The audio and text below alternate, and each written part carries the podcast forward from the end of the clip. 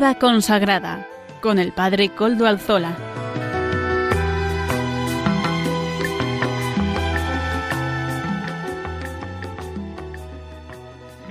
Buenas tardes, hermanos, amigos y oyentes.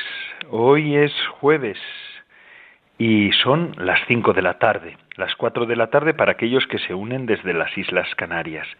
Es por tanto la hora de vida consagrada en Radio María concreto en mi reloj, marcan las cinco y un minuto. Así que vamos a comenzar este programa. Les saluda con sumo gusto Padre Coldo Alzola, Trinitario. Hoy emito como de costumbre desde Algorta, Vizcaya, desde la parroquia del Santísimo Redentor, donde me encuentro. Me encomiendo al comienzo del programa al Beato Domingo Iturrate, cuyas reliquias custodiamos en nuestro templo parroquial. Y además también les encomiendo a todos ustedes que el Señor los guarde y los proteja, y que este beato, el beato Domingo Iturrate, vele por todos nosotros. Saludo a quienes nos están ayudando en el control de en Madrid, a Rocío. Gracias a su buen hacer podemos transmitir una semana más este programa. Hoy es 8 de agosto de 2019, fiesta de Santo Domingo de Guzmán. Este santo español famoso nació en Caleruega, Burgos, en 1170, ya muy atrás, ¿verdad? En el seno de una familia profundamente creyente y muy encumbrada. Sus padres fueron don Félix de Guzmán y doña Juana de Aza, parientes de reyes castellanos y, además también reyes de León, Aragón, Navarra y Portugal. Descendían de los condes fundadores de Castilla. Tuvo dos hermanos, Antonio y Manés. Ese nombre ahora ya no se utiliza, pero entonces sí, Manés. Eran los tres hermanos eran Domingo, Antonio y Manés. Durante siete años fue educado por su tío, el arcipreste don Gonzalo de Aza, hasta los catorce años en que fue a vivir a Palencia. Seis cursos estudiando artes, es decir, las humanidades superiores y la filosofía, cuatro de teología, y otros cuatro como profesor del Estudio General de Palencia, entonces una de las universidades más prestigiosas de toda Europa. Es la universidad más antigua de Europa, la de Palencia con P. Al terminar la carrera de artes en 1190, recibida la tonsura, se hizo canónigo regular en la Catedral de Osma, en Soria. Fue en el año 1191 ya en Palencia, cuando en un rasgo de caridad heroica vende sus libros para aliviar a los pobres del hambre que asolaba España en aquel momento. Al finalizar sus cuatro cursos de docencia y magisterio universitario, con 28 años de edad, se recogió en su cabildo, en el que enseguida por sus relevantes cualidades intelectuales y morales, el obispo le encomienda la presidencia de la comunidad de canónigos y del gobierno de la diócesis en calidad de vicario general de la misma, la diócesis de Burgo de Osma, en Soria. En 1205, por encargo del rey Alfonso VIII de Castilla, acompaña al obispo de Osma, don Diego, como embajador extraordinario para concertar en la corte danesa las bodas del príncipe Fernando. Con este motivo tuvo que hacer numerosos viajes y en sus idas y venidas a través de Francia conoció los estragos eh, que en las almas producía la herejía albigense.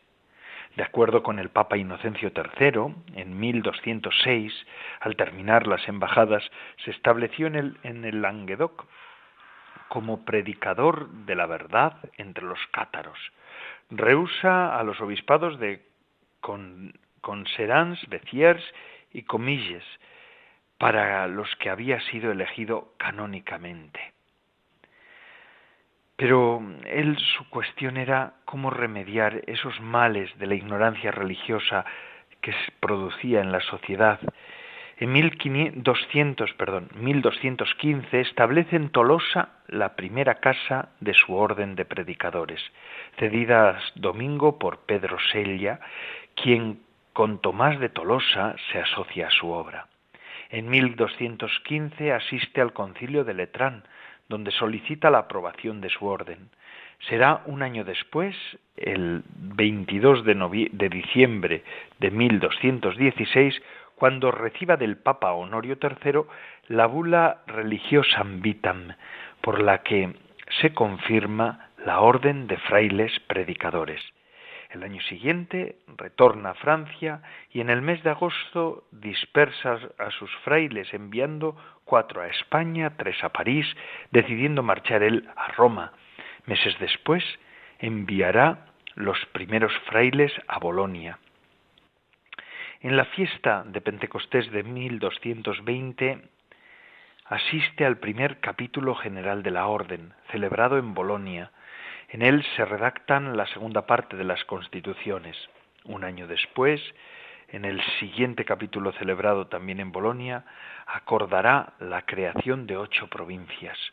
Con su orden perfectamente estructurada y más de sesenta comunidades en funcionamiento, agotado físicamente, tras breve enfermedad, murió el 6 de agosto de 1221 a los 51 años de edad, en el convento de Bolonia, donde sus restos permanecen aún hoy sepultados. En 1234, su gran amigo y admirador, el Papa Gregorio IX, lo canonizó. Damos gracias a Dios por por este testimonio de Santo Domingo de Guzmán, un santo de ayer, pero que hoy también sigue siendo actual. Hoy también es necesario predicar la verdad y ser servidores y cooperadores de la verdad. Así pues, felicitamos desde aquí a la familia carismática por él fundada, por, fundada por Santo Domingo de Guzmán, los dominicos, las dominicas y todas las órdenes que están dentro de la familia dominicana y dando, damos gracias por la labor que aún hoy están desarrollando en tantos lugares. Demos gracias a Dios. Y sin más dilación paso a presentar los contenidos del programa de hoy. Comenzamos dando voz a los pastores de la Iglesia, como lo hacemos en todos los programas.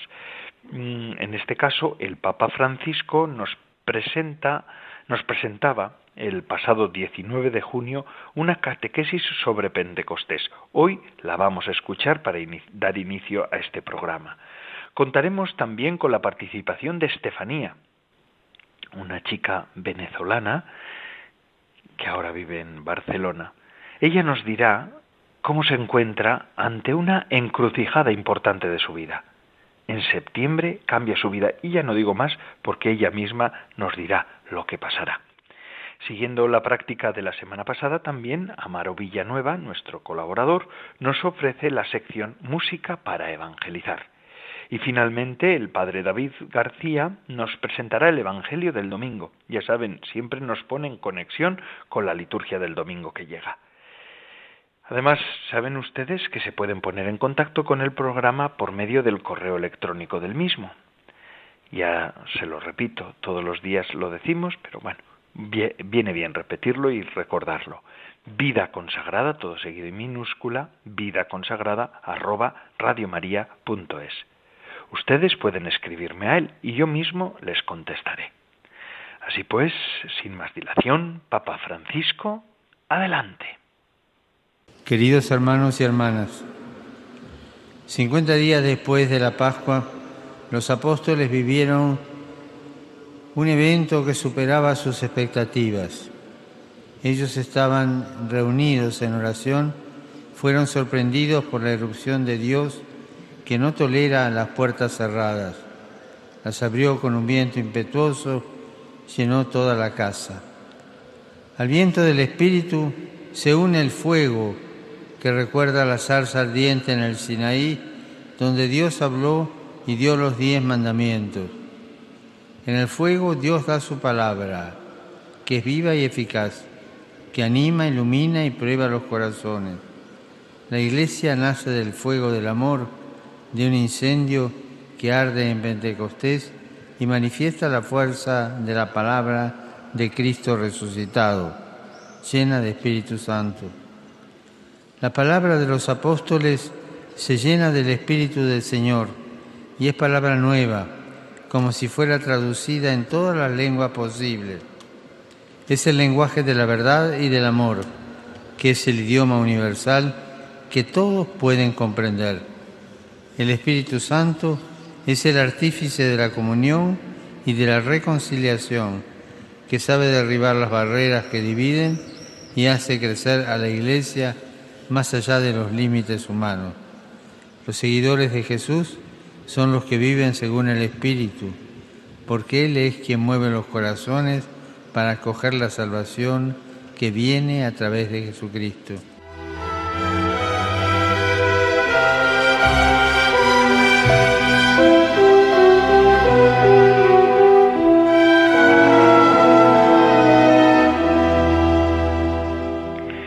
Después de haber escuchado estas palabras del Papa Francisco hablándonos del día de Pentecostés, la fuerza del Espíritu en la Iglesia incipiente, en la Iglesia naciente, el nacimiento de la Iglesia, vamos a continuar con el programa de hoy.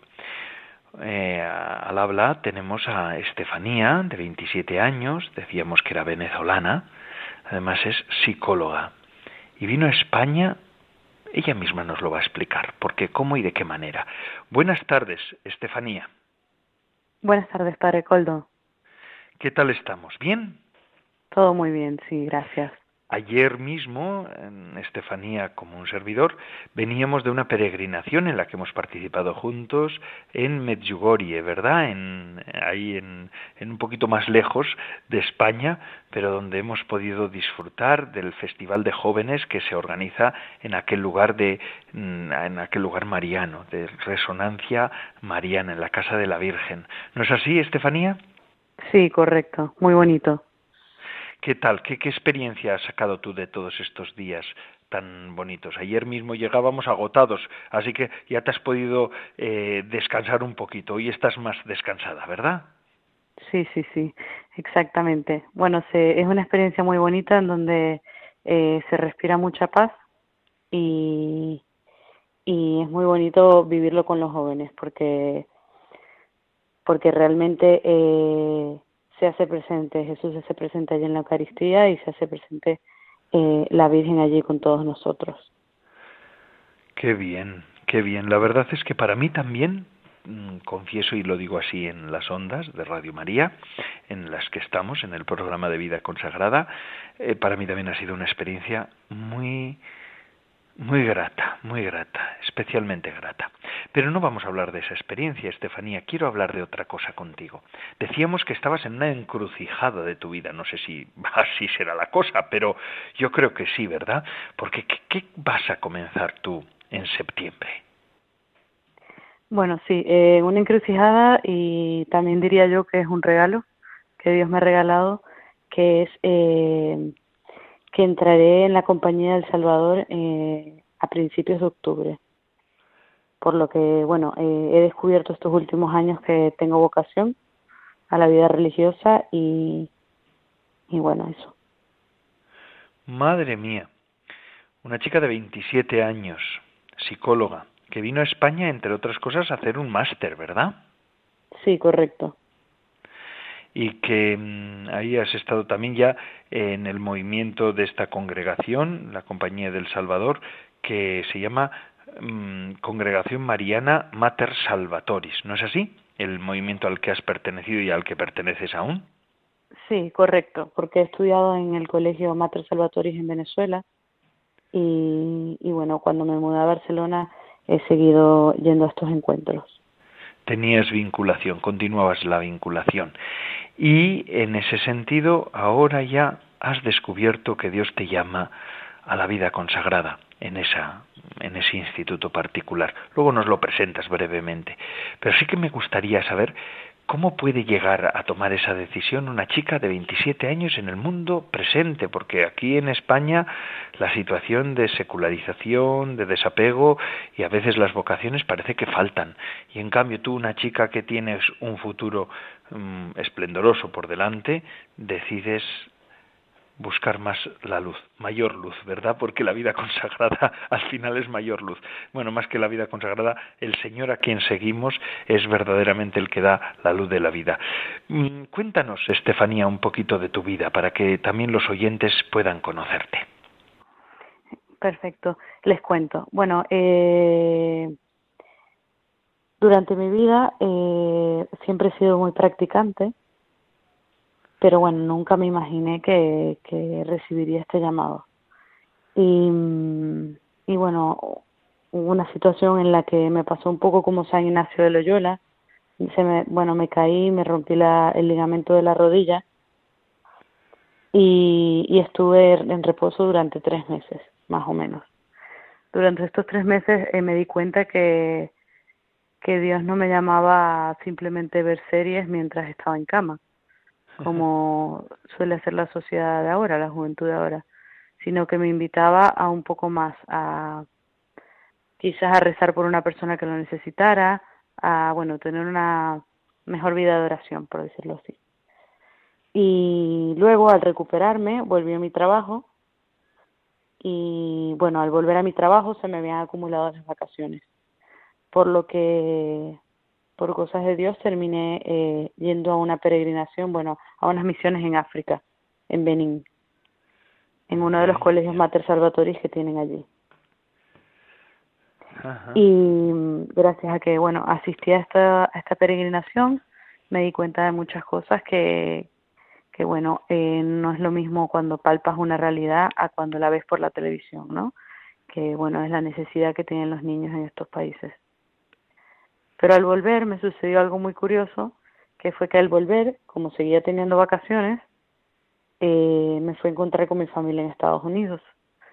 Y mm, me di cuenta eh, que Dios me llamaba a, a más, no simplemente a lo que a lo que hace la mayoría de los bueno de las personas hoy en día que es trabajar para vivir y para tener una calidad de vida sino que realmente yo pensaba que eso no me llenaba suficiente pensaba que yo no podía solo trabajar para tener dinero y para vivir bien sino que había algo más dentro de mí que quería servir un poco más este fue el contraste que viví entre África y Estados Unidos.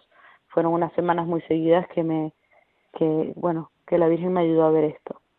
Sin embargo, luego al regresar de Estados Unidos, eh, por la seguridad social me salió la, la operación de la rodilla, por lo que estuve tres meses más de baja.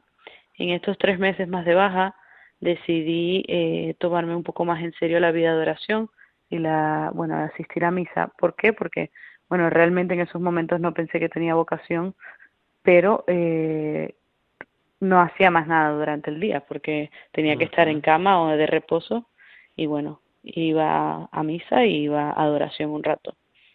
Y esto yo creo que me permitió que Dios me cambiara un poco el corazón, permitió que yo me abriera un poco más y que, y que bueno, que le pudiese escuchar. Al volver eh, de la baja a mi trabajo, en el que trabajaba en una ONG muy reconocida eh, de ayuda humanitaria. Eh, asistí a un retiro, asistí a un retiro de inicio de curso en septiembre. Y en este retiro eh, dijeron una frase que, bueno, los que asistieron al retiro eh, no lo entendieron así, pero a mí me llegó de esta manera, que fue algo que dijo el sacerdote que dijo, si ustedes vuelven al trabajo de las vacaciones y no están a gusto y hay algo que les turba, eh, hay algo que puede estar mal. Y esa frase a mí me quedó y me puse a pensar y a darme cuenta por qué me levantaba cada mañana y, qué buscaba.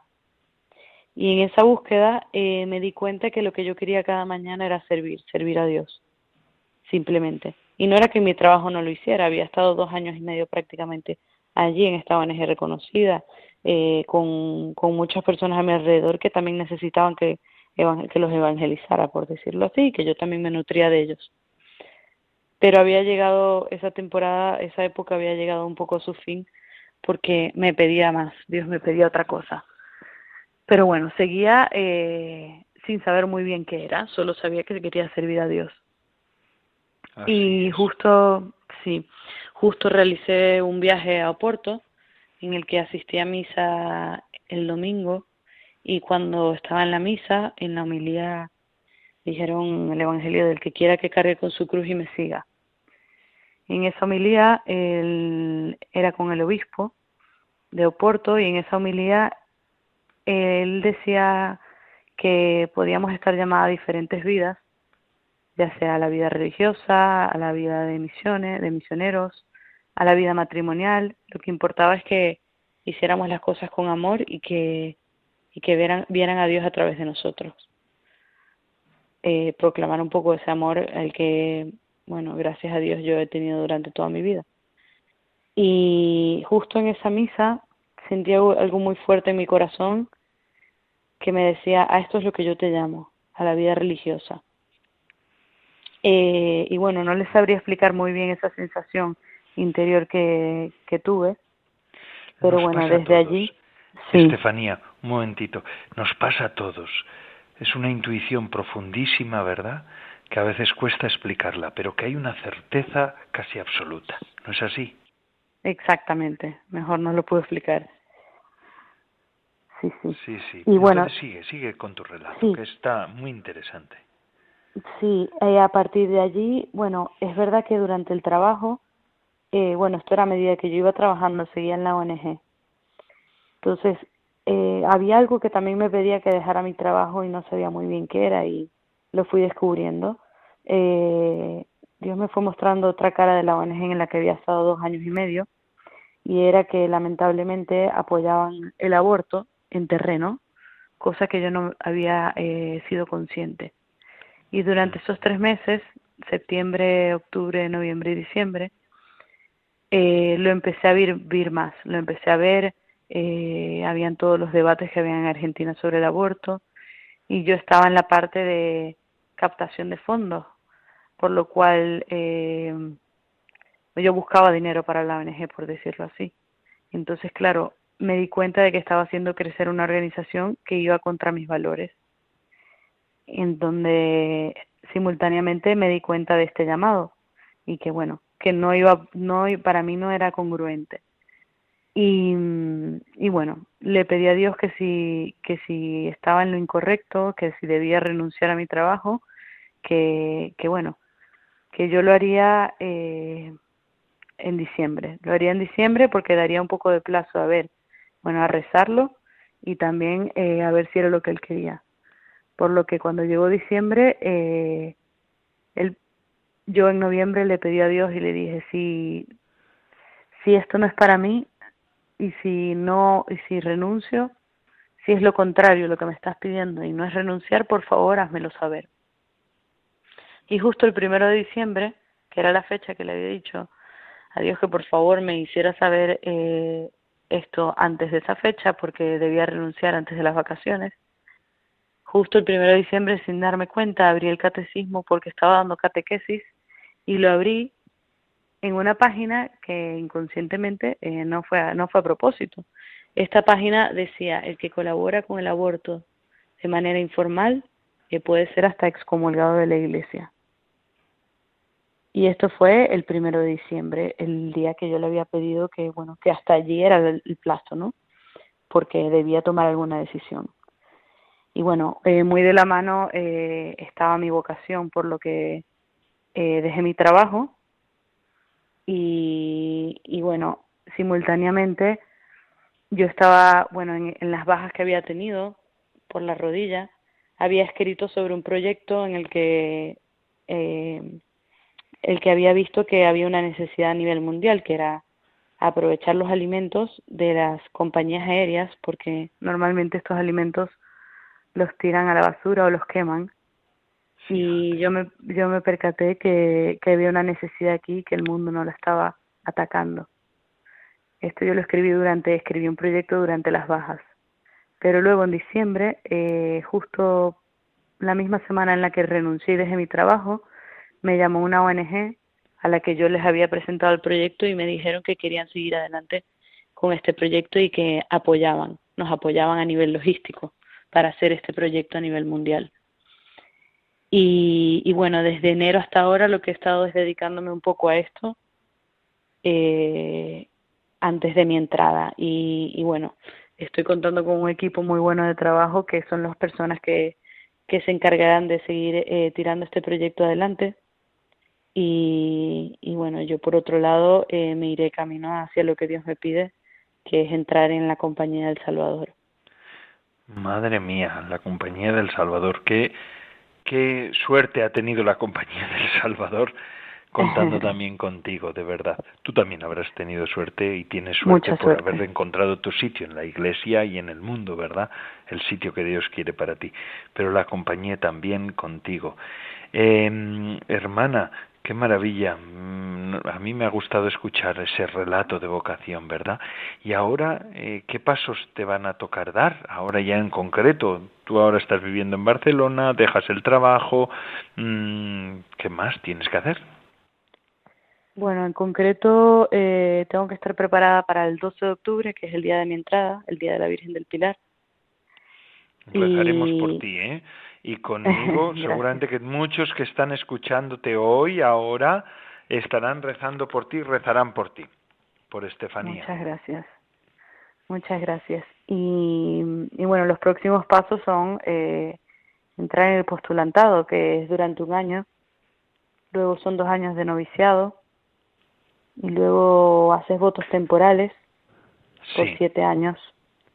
Y seguidamente serían los votos perpetuos. Pero de primeras vas a cambiar de, de, Barcelona a Madrid para hacer el postulantado, ¿verdad? Exactamente. Sí. No cuesta, no te cuesta un poco, no te da pereza, no te da, no tienes algunas resistencias, quizá en, en, pues en tus hermanos o en alguna persona que te haya dicho, pero ¿a dónde te vas a meter, Estefanía?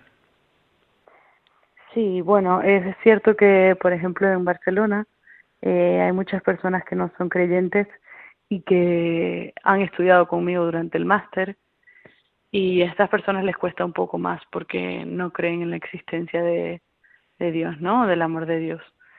Eh, por lo que me he encontrado con muchos tipos de roce de este, de este estilo. Pero, pero bueno, yo creo que siempre es un salto que cuesta y creo que le cuesta a todo el mundo, tanto cuando te vas a casar eh, con tu pareja, por decirlo así, con tu esposo, como cuando entras en la vida religiosa. Ambos son, ambos lados son como un salto importante que implica que cambies un poco de vida. Pero estoy muy animada porque eh, la verdad que me he sentido muy acompañada estos meses eh, con respecto a Dios, me he sentido acompañadísima y veo que este es el camino, por lo que si es por mí entro lo antes posible porque realmente eh, sé que allí voy a poder dar mayor gloria a Dios. Ya, ya, ya, ya, qué bien. Y vas a entrar en la compañía de María, porque las vocaciones son concretas, se va con un carisma particular. ¿Qué nos podrías explicar de esta de este lugar donde Dios te ha llamado? Sí, concretamente entraré en la compañía del Salvador, que es, eh, Perdón, sí. me he equivocado de nombre. Discúlpeme, discúlpame, Estefanía. No, no, no, y pido disculpas a la comba, a las hermanas, porque ciertamente yo os conozco por la difusión de la de la canonización de vuestra fundadora, la Madre Félix, que suele llegar a mi a mi parroquia y a mi comunidad una hoja, y entonces os conozco yo por eso. Pero bueno, cuenta, cuenta, perdón. Exactamente. Eh, la Compañía del Salvador es una compañía eh, que ha decidido regirse por, bueno, por las, por las reglas de San Ignacio de Loyola. Eh, tiene uno, sigue una espiritualidad ignaciana. Sí. Y, y bueno, concretamente el carisma que siguen es eh, evangelizar a través de la educación a los niños, a los jóvenes y, a la, eh, y en la infancia. Entonces es educar. Y tú has sido una de las personas educadas por ellas, ¿verdad? Exactamente. Sí. ¿Y qué me dices de tu fundadora? Porque yo la recibo ahí, yo recibo, tiene una cara, una foto, la foto que tiene en ese, en ese folleto, en ese boletín informativo sobre la causa, eh, se le ve una cara resplandeciente. Era una mujer muy especial. ¿Tú la pudiste conocer? Supongo que no, ¿verdad? No, yo no la pude conocer, pero bueno, lo que he escuchado es que sí, que era una mujer muy especial, muy santa y que y, bueno, eso. Que era una mujer que arrastraba, ¿verdad?, detrás de ella a muchas otras y entre otras a ti, Estefanía, que también vas a vas a vivir todo este carismazo con todas esas gracias, porque pertenecer a un instituto significa pertenecer, además de entregarte, que es lo fundamental, pero también es fundamental las gracias que recibes por haber entrado y por ingresar en un instituto. Mm, Estefanía, eh, en este caso tú ya habías vivido en el movimiento que ellas, eh, que, ese, que la congregación del Salvador tiene, ¿verdad? ¿Cómo se vive la fe en ese movimiento? Sí, eh, se llama la Congregación Mariana y lo que lo que seguimos es eh, imitar las virtudes, bueno, imitar a la Virgen, mejor dicho, imitar y dar ese sí como el que como el que dio la Virgen. Entonces lo que se hace es que semanalmente, eh, por ejemplo en Barcelona, nos reunimos y comentamos eh, sobre distintos eh, aspectos en cuanto a la formación, formación tanto de la Iglesia, tanto de la vida interior, entre otras cosas. Entonces, eh, básicamente es esto y es lo que realmente me ha ayudado a poder eh, ver claramente eh, mi vocación, por lo que me ha permitido llevar una vida interior, eh, ser más fiel en mi vida y, y poder escucharle a Dios. Qué bueno, qué bueno. Además de tener amigos y amigas, ¿verdad? Que, que también están compartiendo contigo este mismo carisma, esta misma forma de vida laical, ¿verdad? Hasta ahora, que, que es pues esa inspiración que recibió la Madre Félix del Espíritu Santo y eso es verdaderamente hermoso ver cómo la familia religiosa carismática no solamente se circunscribe a los religiosos o religiosas en este caso, sino que también se abre a otras personas. Verdaderamente ha sido un testimonio eh, valiente el tuyo, ¿eh? al hablarnos de cómo lo que ha supuesto tu conciencia y se ve que, que es un, un, movimiento que forma bien las conciencias de sus miembros, por lo menos por lo que tú nos has relatado hoy aquí en esta tarde en Radio María, en el programa de vida consagrada, Estefanía, se ve que tienes un criterio claro y, y bueno. Muchísimas gracias, Estefanía, porque nos has abierto un poco tu corazón, ¿verdad? Tu vida, nos has explicado parte de tu vida. Gracias, de verdad. Vamos a rezar por ti en ese sentido, ten en cuenta que nuestro compromiso lo tienes de oración, pero no solamente el mío, ¿eh? sino sobre todo, fíjate, de todas las personas que hoy te están escuchando aquí, en este momento, en Radio María, en esta tarde del jueves 8 de agosto, y que a partir de ahora van a rezar por ti y te van a tener muy presente. Muchísimas gracias, yo rezaré por ustedes también. Así es ya veremos cuando ya mm, sigas adelante, Dios quiera que puedas volver a hablarnos y a explicarnos cómo va tu proceso vocacional. Muchísimas gracias, Estefanía. Muchas gracias. Adiós. Mira, ¿y tú cómo te vas a dedicar también, por tu carisma, a la educación de la juventud? Una de las herramientas fundamentales, ¿verdad?, es la música, ¿no es así? Sí, exactamente en Medjugorje lo hemos podido ver. Pues mira, la siguiente, te invito a que escuches la siguiente sección del programa, que se llama Música para Evangelizar. Nos la presenta eh, Amaro Villanueva, un colaborador del programa. Estate atenta, mira qué bonita es esta canción que hoy nos va a presentar Amaro.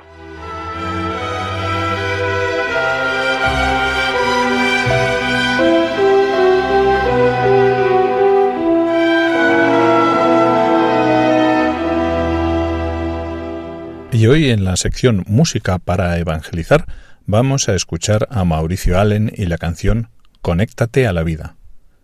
Dime por cuánto tiempo esperarás a que caiga del cielo una señal que dé sentido a tu vida. Solo tienes que sintonizar con la alegría del amor. Conéctate a la vida de Mauricio Allen. Lo escuchamos.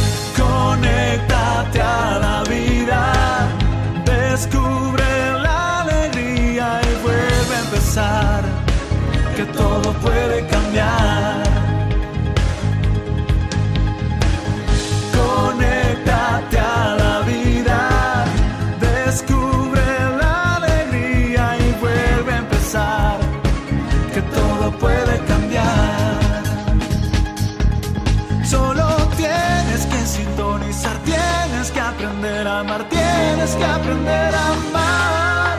Este mundo necesita una sonrisa más.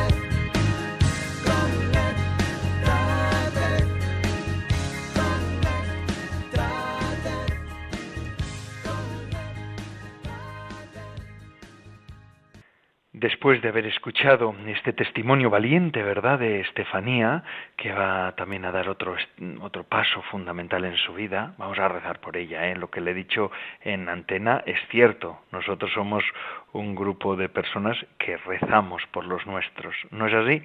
Bueno, y, y después de este música para evangelizar, vamos a ver cómo podemos ayudar a Radio María en este empeño evangelizador también. Escuchemos cómo.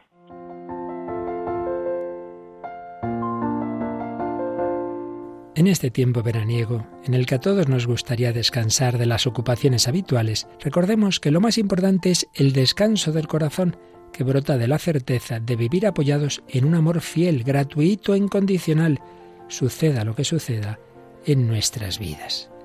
La dolorosa experiencia de tantas rupturas, infidelidades y abandonos puede hacernos pensar que ese deseo es solo una utopía irrealizable en nuestra sociedad. Sin embargo, nosotros sabemos que Dios es amor que su palabra se ha hecho carne y que consiguientemente Dios nos ama con corazón humano. Sí, somos amados incondicionalmente y por encima de nuestros méritos por ese corazón que nunca dejará de latir por cada uno de nosotros, en verano o invierno, salud o enfermedad, días de bonanza o de tormenta.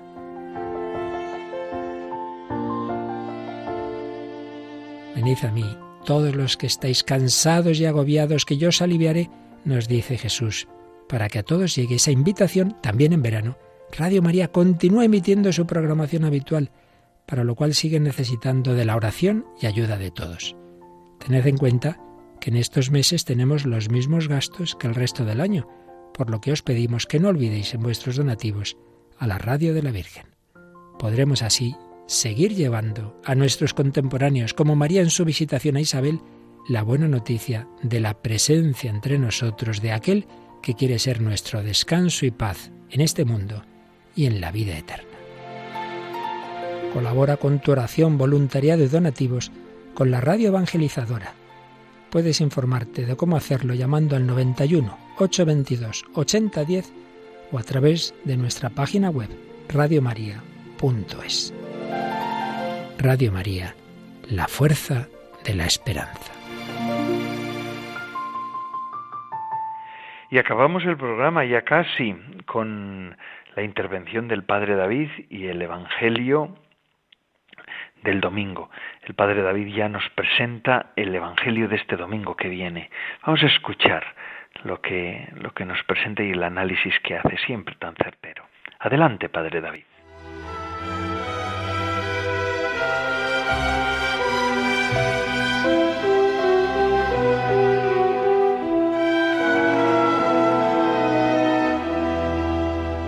Buenas tardes amigos de Radio María. Este próximo domingo, día 11 de agosto, la Iglesia celebra el decimonoveno domingo del tiempo ordinario. Vamos a escuchar el Evangelio de ese día que está tomado de San Lucas y dice así. En aquel tiempo dijo Jesús a sus discípulos, No temas, pequeño rebaño, porque vuestro Padre ha tenido a bien daros el reino. Vended vuestros bienes y dad limosna.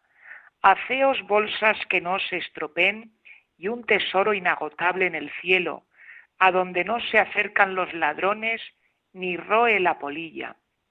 Porque donde está vuestro tesoro, allí estará también vuestro corazón. Tened ceñida vuestra cintura y encendidas las lámparas. Vosotros estad como los hombres que aguardan a que su Señor vuelva de la boda, para abrirle apenas venga y llame.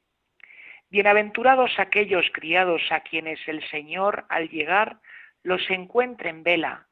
En verdad os digo que se ceñirá, los hará sentar a la mesa y acercándose les irá sirviendo. Y si llega a la segunda vigilia o a la tercera y los encuentra así, bienaventurados ellos. Comprended que si supiera el dueño de casa a qué hora viene el ladrón, velaría y no le dejaría abrir un boquete en casa. Lo mismo vosotros, estad preparados porque a la hora que menos penséis, viene el Hijo del Hombre. Pedro le dijo, Señor, ¿dices esta parábola por nosotros o por todos? Y el Señor dijo, ¿quién es el administrador fiel y prudente a quien el Señor pondrá al frente de su servidumbre para que reparta la ración de alimento a sus horas?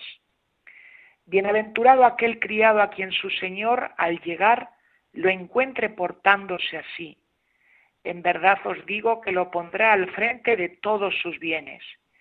Pero si aquel criado dijere para sus adentros, mi Señor tarda en llegar, y empieza a pegarles a los criados y criadas, a comer y beber y emborracharse, vendrá el Señor de ese criado el día que no espera y a la hora que no sabe, y lo castigará con rigor, y le hará compartir la suerte de los que no son fieles. El criado que conociendo la voluntad de su Señor no se prepara ni obra de acuerdo con su voluntad, recibirá muchos azotes, pero el que sin conocerla ha hecho algo digno de azotes, recibirá menos. Al que mucho se le dio, mucho se le reclamará. Al que mucho se le confió, más aún se le pedirá.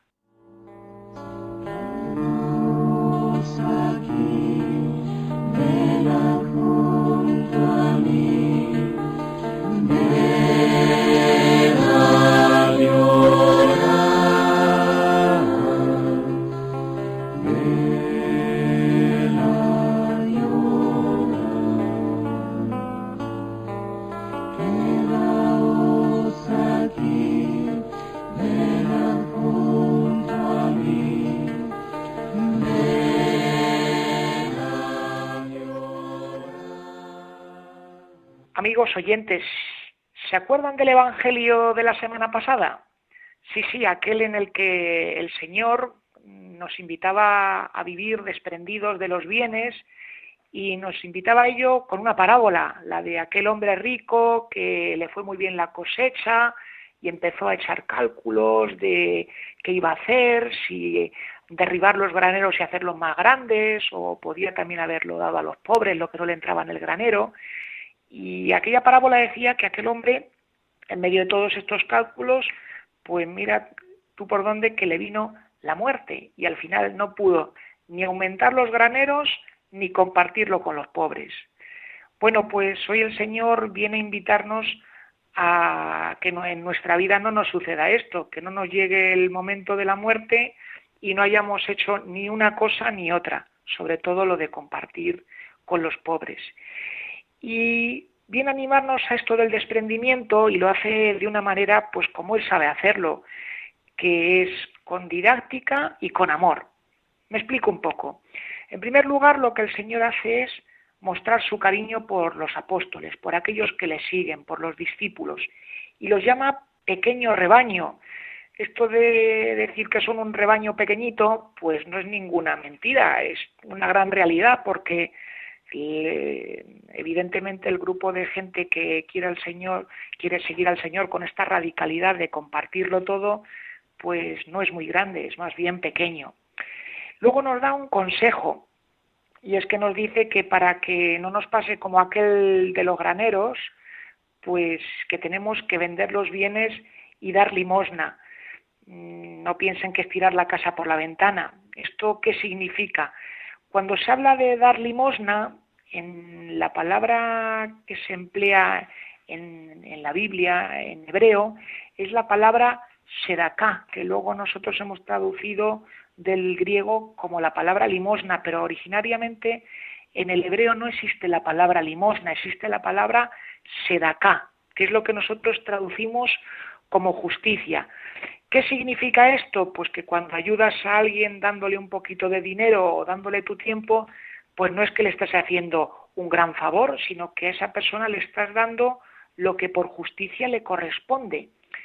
Claro, esto para la forma de pensar que tenemos los occidentales y la gente moderna, pues nos resulta un poco raro, porque decimos, vamos a ver, mi tiempo es mío y mi dinero es mío, luego yo hago con lo mío lo que quiero.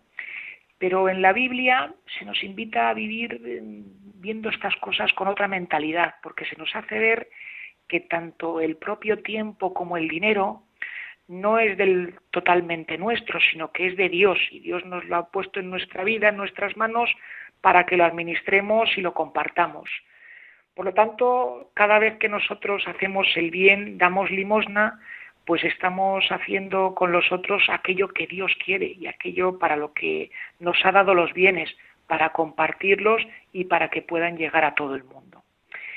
Luego, a continuación, el Evangelio eh, lo que recurre es a tres parábolas que tampoco vamos a poder ahora aquí comentar, pero sí que les explico un poquito por encima qué dice cada una, porque son parábolas con las cuales el Señor pues quiere hacer entrar en razones a los discípulos, a los cristianos de todos los tiempos, de que vivir compartiendo, vivir dando limosna, justicia, pues es necesario.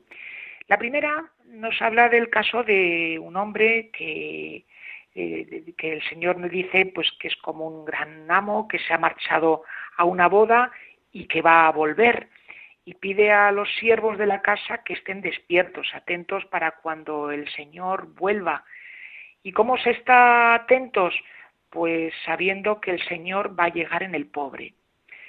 Y ahí es donde entra la segunda, palabra, la segunda parábola, porque se nos dice que el Señor viene en el pobre de manera inesperada, como sucede en nuestras casas cuando llegan los ladrones, no te lo esperas. Y la tercera parábola va dirigida a los dirigentes.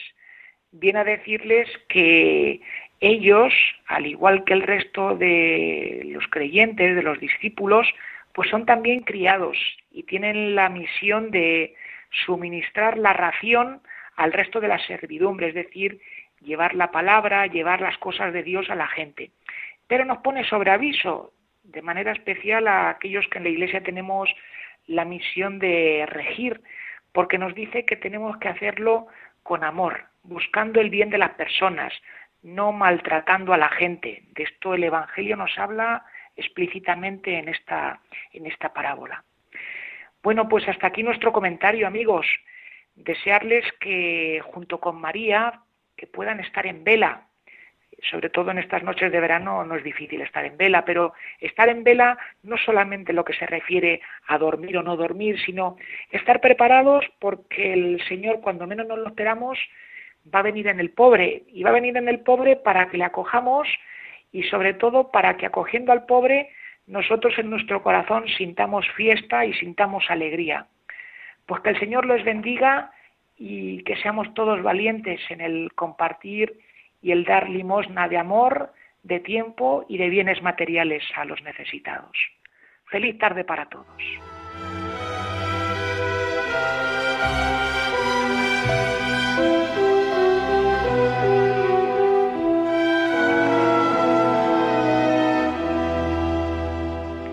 Ya para acabar el programa de vida consagrada de este jueves 8 de agosto, quisiera recordar una carta del Papa a todos los sacerdotes con motivo de la festividad del Santo Cura que fue este domingo. Decía el Papa a los sacerdotes, agradezco vuestro valiente ejemplo en momentos turbulentos. Mm, una carta dirigida a todos los sacerdotes del mundo, porque dice que dan la cara cotidianamente y sin darse tanta importancia Por una parte, el Papa recuerda el dolor por todos estos acontecimientos que han ido sucediendo y se han ido conociendo en los últimos tiempos, la gratitud, el ánimo y alabanza al Señor porque dice que tantísimos sacerdotes buenos por todo el mundo dan un valiente y constante ejemplo. Eh, dice él, el Papa recuerda que no, no hay que perder la memoria agradecida en los momentos de tribulación, fragilidad, así como en los de debilidad y manifestación de nuestros límites, cuando la peor de todas las tentaciones es quedarse rumiando la desolación, no sólo no perder, dice él, no perder la memoria agradecida del paso del Señor por nuestra vida, la memoria de su mirada misericordiosa, que nos invitó a jugárnosla con Él y por su pueblo sino también a animarse a ponerla en práctica y con el salmista, dice el Papa, poder amar nuestro propio canto de alabanza, porque es eterna su misericordia. Nos llama también a los sacerdotes a renovar el ánimo sacerdotal. Eh, le dio una calidad cada vez más exquisita porque es eterna su misericordia. Dice, celebrar diariamente la Eucaristía y apacentar con misericordia en el sacramento de la reconciliación, haciéndose cargo de las personas y acompañándolas, yo esto lo he podido experimentar en Medjugorje entre otros sitios, también en la parroquia, pero allí de un modo singular, en el camino de la conversión hacia la vida nueva que el Señor nos regala a todos. Esto nos pide el Papa que hagamos a nosotros, a los sacerdotes. Cuidado, dice el Papa, con los peligros de la vida, de las tentaciones, de una tristeza dulzona, mm, que se llama acedia, es ese, ese no tener ganas ya, estar como apáticos, ¿verdad? Como una tristeza en medio de la, en medio de la tarea que a veces surge también en las vidas sacerdotales. Nos invita a contemplar de, a María. Es imposible hablar de gratitud y ánimo sin contemplar a María. Ella, mujer de corazón traspasado, nos enseña la alabanza. Y dice pues que la gratitud despierte la alabanza. Dejemos que sea la gratitud lo que despierte la alabanza, dice el Papa, y nos anime una vez más en la misión de ungir a nuestros hermanos en la esperanza, a ser hombres que testimonien con su vida la compasión, la misericordia, que sólo Jesús nos puede regalar. Palabras hermosas las del Papa en este mensaje también, con el que yo quería, que, quería hacer memoria en este programa de vida consagrada del día de hoy, ¿verdad? Por tantos sacerdotes, por tantos, por tantos, por tantos. Bendito seas, Señor. Y así hemos acabado el programa de vida consagrada. Es una gozada contar con ustedes. Verdaderamente, a mí me gusta saber que están ahí y que yo desde aquí me puedo unir con ustedes. Ahora les dejo con toda la programación de vida con, de uy, de vida consagrada de Radio María, que es mucha y abundante a todas las horas. Así que ánimo. Y a todos les digo que se despide de todos ustedes Padre Coldo Alzola, Trinitario. Recen por mí. Yo lo hago por ustedes. Hasta la semana que viene, si Dios lo quiere.